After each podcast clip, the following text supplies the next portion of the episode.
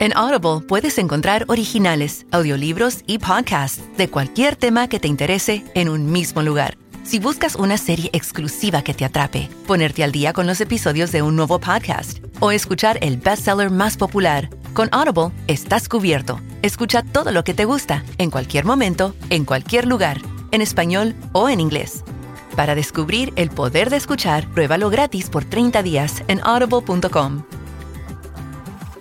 Episodio especial. Patricio Baigorrotegui, Sport Biz Latam. Gracias nuevamente por estar ahí. Estamos en otra edición especial de Big Data Sports. La idea hoy es conversar con Patricio Baigorrotegui. Patricio es eh, director de Good Morning Sports, la compañía que ya hace más de 11 años organiza el Sport Biz Latam, uno de los principales congresos latinoamericanos de sport business de la región, yo diría el principal, y con una historia que está buena conocer porque podemos hablar de, cómo han cambiado los negocios deportivos a lo largo del tiempo.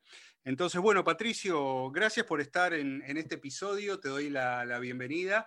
Y bueno, después haremos historia, pero lo que nos interesa ahora es apuntar a, lo que ya viene, 19 y 20 de, de mayo, el Sport Biz Latam Live, en 2021 y bueno, ¿cómo estamos con eso? Hola Marcelo, ¿cómo estás? Un gusto, gracias por la invitación. Me encanta estar esta vez del lado de, speaker porque bueno, solo se escucho, me parece muy interesante el contenido que están trabajando este, en los últimos capítulos desde que iniciaron. Así que bueno, un placer estar, estar con vos. Y, y yo te prometo que vamos a cumplir 11 años, pero hasta ahora vamos 5 creo, porque nosotros empezamos en el 2016 hay, muchos números que tenemos en nuestros congresos, pero lo que sí recuerdo son la cantidad de años, vamos cinco más o menos, y sí hemos hecho 17 ediciones en más de 10 países, que son prácticamente 11 países. Así que hay una pequeña corrección, pero bueno, sí te prometo que vamos a llegar a los 11 años, es la idea de la compañía. Ah, pero bueno, entonces después queda de mi lado ver de, dónde saqué 11 años, pero bueno, este, me, lo tomo como tarea para la próxima. Dale, perfecto. Creo, creo que de 11 ediciones, ahí, ahí se habrá mezclado algún dato, seguramente. De, 11 países, perdón.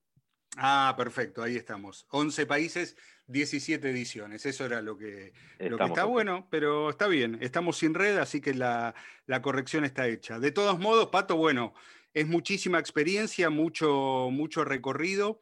Eh, y, bueno, ya yendo hacia, hacia lo que va a venir ahora en, pocos días. Eh, ¿En qué pondrías el foco, o mejor dicho, en qué está puesto el foco en esta oportunidad a partir de, los tópicos elegidos? ¿no? Yo tengo algunas, algunas ideas, algunos conceptos que forman parte de la propuesta, innovación, transformación digital, marketing, eh, broadcasting, sportainment. Eh, bueno, ¿hacia dónde apuntan?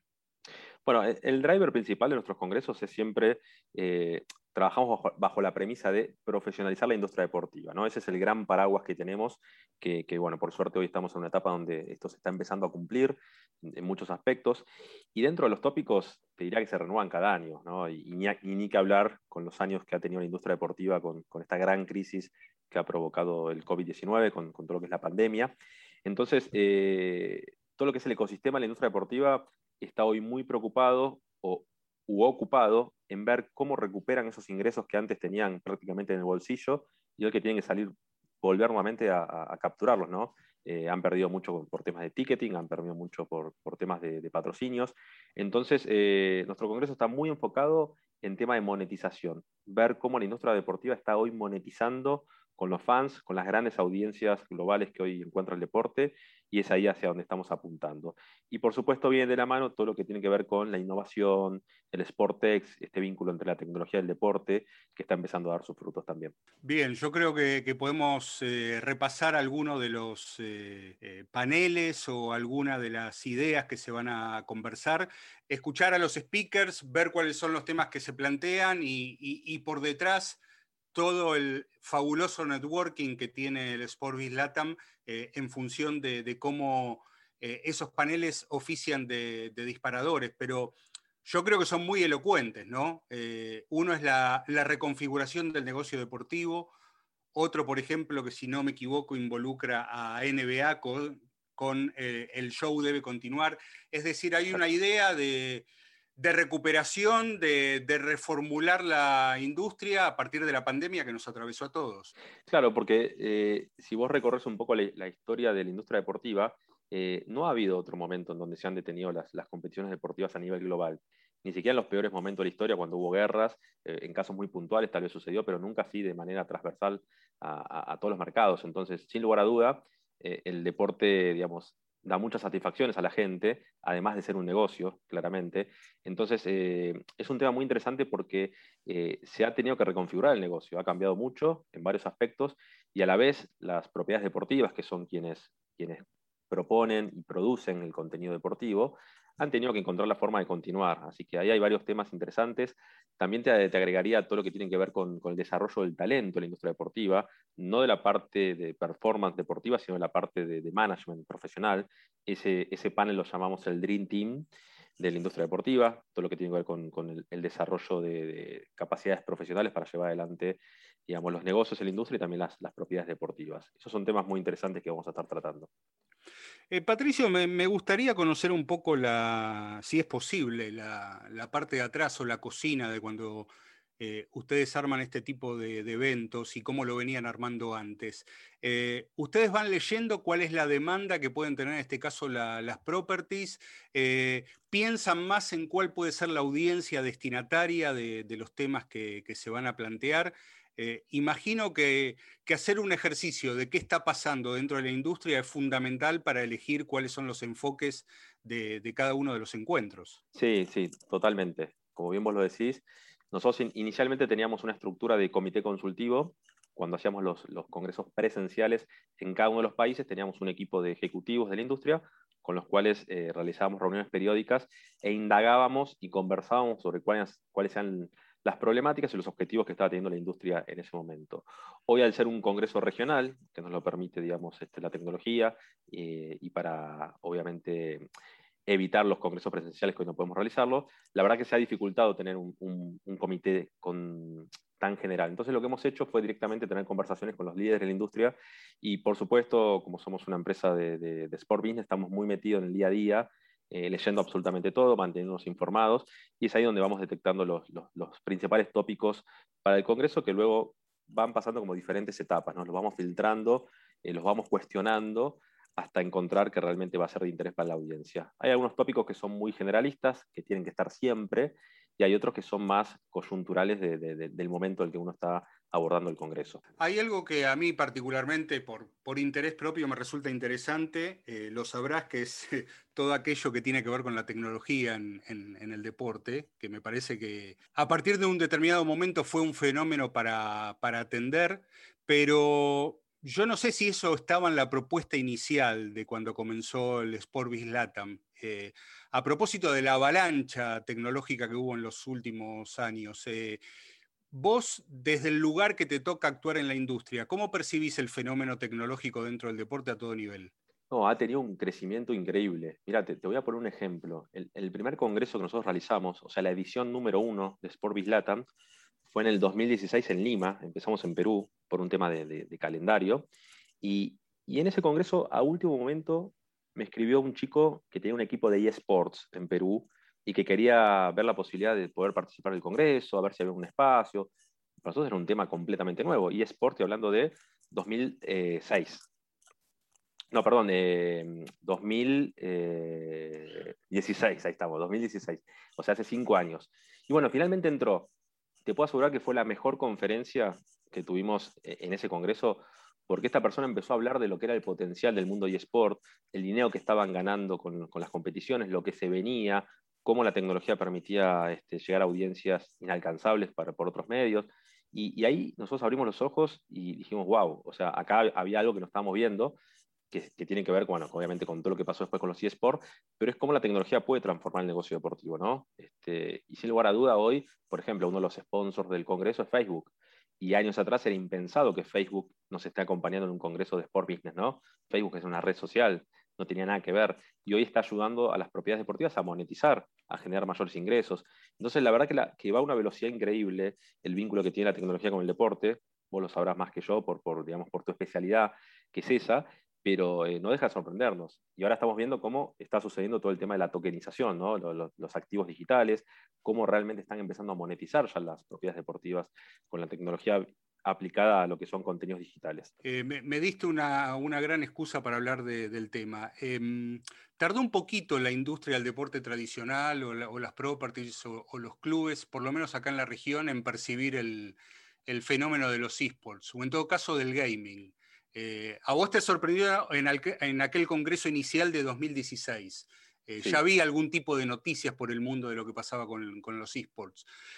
¿A qué crees ahora visto en retrospectiva que obedecía eso? ¿A, temor, a desconocimiento, a, negar el fenómeno? Y yo creo que, se estaba negando el fenómeno. La industria no lo sentía como propio, el eSports, ¿no? Estaba, estaba este cuestionamiento de, bueno, es deporte, no es deporte, pero los chicos están sentados en, una consola, no están transpirando, no están haciendo actividad física. Bueno, eso ya se fue refutando con un montón de explicaciones, ¿no? que los chicos son profesionales, tienen entrenamientos, hay que concentrarse, hay un montón de, cuestiones que uno desconocía, pero yo creo que en cierta forma fue desconocimiento y también, eh, de alguna forma, resistencia por parte de la industria tradicional, ¿no? a, que de repente venga una oleada de algo nuevo. Eh, tengamos en cuenta que la industria deportiva de la región fue siempre muy estructurada, eh, en general eh, los líderes era gente, digamos, mayor, ¿no? Ahora se ve un poco más, más a la gente joven vinculada, pero bueno, era, una estructura un poco, digamos, que, este, que, no estaba tan al día a día de lo que soy. Bien, y otro tema también que es muy particular en la, en la región por lo desparejo que es y por las distintas leyes de, de los países es el, el tema del sport betting. Yo creo que ahí hay hay algo que cuando se presenta el asunto, por lo que marcaba recién, es, muy, muy diferente. ¿Cómo se hace para ecualizar una temática que, no todo el mundo comprende del todo, que, es muy diferente según el lugar? Tenemos países donde ya hay legislación, donde está regulado, en otros lugares directamente ni se puede hablar del tema. ¿Cuál es tu mirada con, respecto a eso? Sí, tenés mucha diferencia. Tenés en países donde la liga de fútbol ya directamente tiene un patrocinio eh, un main sponsor que es una, empresa de apuestas deportivas.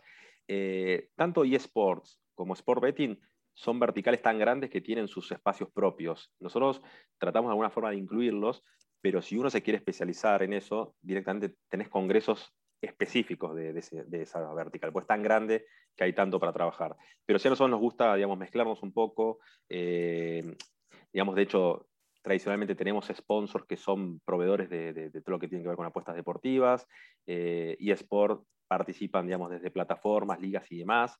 Eh, yo creo que son mundos muy interesantes que serían los, los primos hermanos de la industria deportiva, ¿no? De hecho, bueno, eh, se nutren de lo, de lo que es el contenido deportivo, pero sí tienen sus particularidades que, que, hacen tanto a una audiencia diferente, a players, players me refiero a empresas, proveedores que no son los mismos que la industria tradicional deportiva, entonces creo que, que lleva un tratamiento como, como, especial para abordar esos temas. Bien, eh, hay algo que está pasando en el mundo em, con respecto al deporte, está focalizado en lugares, eh, digamos, muy, muy particulares, a lo mejor si querés un poco más prósperos, como puede ser Estados Unidos o, cierta parte de Europa, donde ves que es un momento donde hay muchas inversiones en el, deporte, ¿no? Eh, es, es, algo que está pasando, eh, con sus marchas y contramarchas, eh, se pensaba que el fútbol europeo iba a ir para un lugar y finalmente no, fue para ese lado, con la creación de, la Superliga. Nosotros hemos hablado bastante aquí en el podcast con, relación a, eso. ¿Lo ves como algo posible para, Latinoamérica? Hay, a ver, necesidades hay, pero hay, hay espacios o hay eh, activos posibles que puede tener el deporte en Latinoamérica para tener inversiones a ese nivel? Sí, totalmente creo que es un ejercicio que, se está dando. Eh, mira, hoy justamente tuvimos una reunión interna ya preparando la agenda de lo que va a ser Sportbiz Europe, me voy, me voy enfrente al otro continente, nosotros en octubre tenemos Sportbiz Europe, y de ahí uno de los temas centrales va a ser todo lo que tiene que ver con Sport Capital. Y en Latinoamérica, nosotros como Good Morning Sport, trabajamos con propiedades deportivas, estamos de los dos lados, y con inversores. Inversores que nos piden acercarnos propiedades deportivas porque estamos interesados en invertir, y propiedades deportivas que nos dicen, mira, eh, nos estamos abriendo al capital externo, desde clubes hasta deportistas, digamos, está muy, muy atractivo, digamos, el, momento para, para las oportunidades de negocio, que seguramente vamos a ver actores no tradicionales en la industria deportiva, ¿no? Porque se meta, que se meta un fondo de inversión como JP Morgan, que se quería meter en la Superliga, o que empiecen a aparecer inversores que vienen de, otros negocios, creo que va a haber un choque cultural, ¿no? Eh, con nuestra industria, pero es algo que está sucediendo, sin lugar a duda. Tal vez Latinoamérica llegue un poquito más tarde, eh, porque bueno, de hecho aquí en la región todavía tenemos eh, muchos países que, que, los clubes son asociaciones civiles sin fines de lucro, en otros países ya son sociedades anónimas, en otros son estructuras mixtas, pero eh, es algo que realmente se está dando y, seguramente va a mover la aguja del negocio. Si vos tuvieras que describir qué transformación se está dando en la industria del deporte de, Latinoamérica, no te digo en este instante, pero en el último tiempo, ¿qué, cambio notas? Fundamentalmente es la profesionalización de la industria deportiva. Eh, no conocimos muchos gerentes generales de grandes clubes. ¿Cuántos pasaron? ¿Dos, tres? camadas, digo, digamos, no hubo muchas personas que lideraron grandes propiedades deportivas en la región y ahora uno lo está viendo. Hace unos años, eh, si querías buscar un gerente de tecnología, no lo encontrabas, un gerente de marketing, hoy los encontrás, pero son, digamos, las primeras camadas, los, los, los, los primeros profesionales que han tenido que luchar con, eh, digamos, el statu quo que existía en la industria de los dirigentes manejan el negocio y, no había mucho lugar para el staff, para los empleados, eh, digamos, y para el management profesional. Y eso en los últimos años empezamos a ver que ha cambiado, con muchos casos de éxito, eh, que parece que están ayudando a que, a que esto permita seguir creciendo a la industria. Patricio, en la, en la próxima edición de Sportbiz Latam, yo sí te pregunto, bueno, ¿qué va a estar bueno? Probablemente me digas que todo va a estar bueno, pero si vos tuvieras que poner el foco en un par de, lugares concretos o de ideas o de cosas que, que podrían marcar la diferencia en el próximo Congreso? ¿Qué marcarías? Mira, creo que lo, más interesante siempre, más allá de, los contenidos y, de poder escuchar a, gente con muchísima experiencia, casos de éxito también, algunas áreas de oportunidad, tiene que ver con la posibilidad de networking que se da tanto en la previa del Congreso en el durante y en el post-congreso. Nosotros para eso tenemos una aplicación oficial, la tradicional app oficial, eh, en donde todos los asistentes, estamos calculando entre 800 y 1000 asistentes que van a estar participando, van a tener la posibilidad de interactuar, digamos, con un mensaje directo, con la generación de una reunión, con la generación de un foro, un debate, un tema para un tópico para, para opinar con sus compañeros, con sus colegas. Y realmente, bueno, el año pasado tuvimos más de 5.000 mensajes eh, desde la aplicación. Eso se usa muchísimo eh, uno me podría decir, bueno, pero para eso está LinkedIn, están las redes sociales. La diferencia con eso es que la gente en un congreso, en la previa, está mucho más predispuesta a tener este tipo de conversaciones. ¿no? Eh, hay una dinámica casi instantánea, envías un mensaje, te contestan, generas una reunión. Eh, entonces, bueno, todo eso genera muchísimo valor a los asistentes, independientemente al contenido, que por supuesto también es uno de nuestros baluartes y, y valores más interesantes del Congreso. Entonces, yo diría que participen con mucha predisposición y que no se pierdan la, oportunidad de interactuar, porque es un momento único tal vez que uno puede tener durante, digamos, donde para la pelota eh, y, digamos, hice todo su tiempo para, para, generar nuevos vínculos, para profundizar otros, para aprender, para explicar también. Entonces, eh, no te voy a decir específicamente una charla, un panel, una conferencia, sino que aprendan de sus colegas y aprendan de sus compañeros en la interacción. Creo que es lo más valioso que pueden lograr. Ahora esa interacción eh, a través de, bueno, de una aplicación, de un lugar encuentro, de, encuentro previo al, al, evento, ya existía antes con, con, los eventos presenciales, que no sabemos exactamente cuándo volverán, pero esa, esa posibilidad ya estaba. ¿Hay algo extra que la, que la virtualidad obligatoria le haya dado particularmente al, Congreso? Eh, es decir, que no sea solamente estamos haciendo lo posible, pero sino que hemos ganado algo a partir de la virtualidad. No, totalmente. Eh, coincido con vos, existía, pero no tenía la tasa de uso que tienen ahora. En un Congreso físico antes las aplicaciones tenían una tasa muy baja casi que era una tilde en el plan de marketing del Congreso tenerla, pero no, no, no, no valía la pena por, por el valor que agregaba el Congreso, porque la gente estaba entretenida, prefería tomarse un café, prefería interactuar de manera presencial. Ahora, ¿qué nos trajo este nuevo escenario? Nos dio la posibilidad de tener speakers internacionales que antes, que si no viajaban no los podías escuchar, hoy puedes tener speakers de toda la región y de otros, de otros continentes. Eh, te da la posibilidad de tener un replay automático, eh, te perdiste una charla, una conferencia, a los pocos minutos ya la tenés en la app para volver a verla. Esto lo tenés durante los próximos tres meses, es decir, que podés seguir interactuando en la aplicación.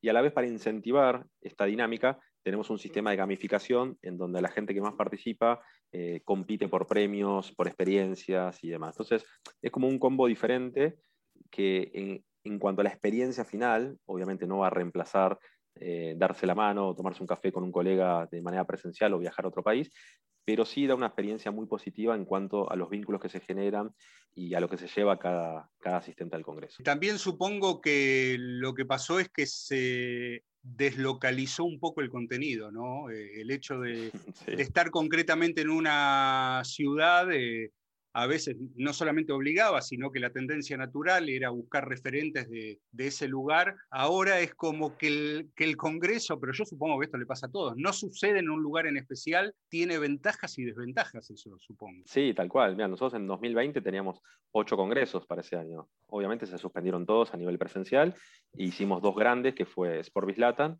donde congregamos toda Latinoamérica, y Sportbiz Europe, que fue con base en Barcelona, pero con, fue en inglés para, para captar a todo el público de Europa. ¿Qué nos pasaba? Que la gente de Europa quería participar en LATAM y la gente de LATAM quería participar en Europa, es decir, no se limitaba. Tenés una visión ahora mucho más global, en donde la gente se da cuenta que tiene acceso a, conocer lo que está pasando en otro lugar del mundo y también a generar vínculos, ya sea para oportunidades de negocio, oportunidades profesionales, oportunidades de desarrollo. Así que eso es un valor agregado que, nos dio, digamos, e, este escenario virtual y que nosotros con mucho gusto tomamos y estamos, estamos aprovechando. Bueno, nos corremos un poquito de Sportbiz Latam y quiero saber de, qué se trata la Asociación Latinoamericana de Industria Deportiva. La sigla es ALID. Eh, estás entre uno de sus fundadores. Bueno, ¿cuál, es la idea con eso? Bueno, ALID eh, nace un poco de, la interacción que hemos tenido durante los últimos años con diferentes actores de la industria. Eh, nosotros vimos que, no había una asociación que, de alguna forma los, congrega todos juntos. Sí encontrás en, varios países asociaciones de marketing deportivo, que en muchos casos están funcionando muy bien, pero bueno, es, una vertical, digamos, de lo que es la industria. Entonces nosotros apuntamos a una asociación que mire todo lo que es la industria deportiva, este, este gran mercado que tenemos en la región, que más o menos representa unos 33 mil millones de dólares a nivel negocio, más de 2 millones de personas trabajando directa o indirectamente en el negocio deportivo. Entonces, bueno, eh, la idea surge el año pasado. Eh, yo empecé a contactar a diferentes profesionales de la industria para conformar lo que serían los socios fundadores. Y bueno, y hace poquito lanzamos con muy buena recepción. Ya estamos cerrando todo lo que es nuestra hoja de ruta, los próximos pasos. Eh, y esta asociación lo que va a tener interesante es que vamos a tener 10 comisiones abiertas, en donde cada comisión va a tener una cabeza, un, director, un líder, que se va a encargar de, de, invitar a otros profesionales para tener comisiones especializadas, por ejemplo, comisión de emprendedores, de tecnología, de marketing, de derecho deportivo, de management, de talento y demás, para de alguna forma lograr declaraciones de la industria, eh, reportes, paper, digamos, todo lo que tenga que decir la industria deportiva, que en muchos casos se dice de manera aislada o, de manera informal, bueno, poder darle un marco de formalidad, poder darle un marco de apoyo regional en donde esté validado lo que se esté diciendo. Entonces, bueno, estamos en ese camino. Eh, para esta primera etapa, bueno, yo empecé como, como, presidente de la asociación. Luego la idea es que los socios fundadores puedan ir rotando y que todos, digamos, puedan tener, digamos, este, su presidencia en algún momento como para llevar, digamos, esto hacia los próximos niveles. Así que, bueno, estamos, estamos muy contentos, Marce, con esto, eh, iniciándolo.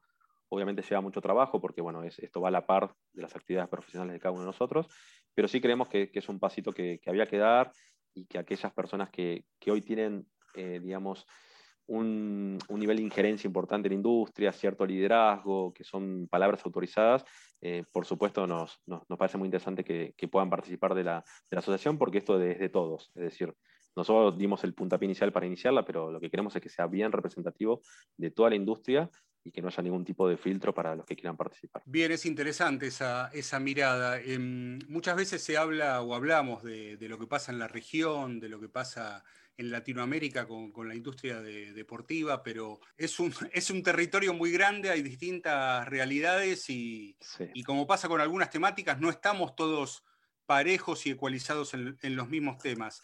A ver, espero ser claro con esta idea. ¿De, de qué, ¿De qué dirías que hay mucho y qué dirías que está faltando dentro de la industria deportiva? ¿De qué puede haber sobre oferta y de qué puede haber escasez cuando, cuando miras todo el panorama? Yo creo que hay, mucho conocimiento disperso, mucha, mucha especialización, mucha especialización. Eh, hay un montón de ejemplos. Voy a poner alguno que, que, bueno, tengo conversaciones, de hecho, eh, es una de las socias fundadoras. Si vos hablas con CONCACAF, CONCACAF tiene un programa profesional de desarrollo de talento, de cómo seleccionan a sus profesionales, cómo los capacitan, cómo tienen su plan de carrera, eh, digno de una empresa corporativa de primer nivel.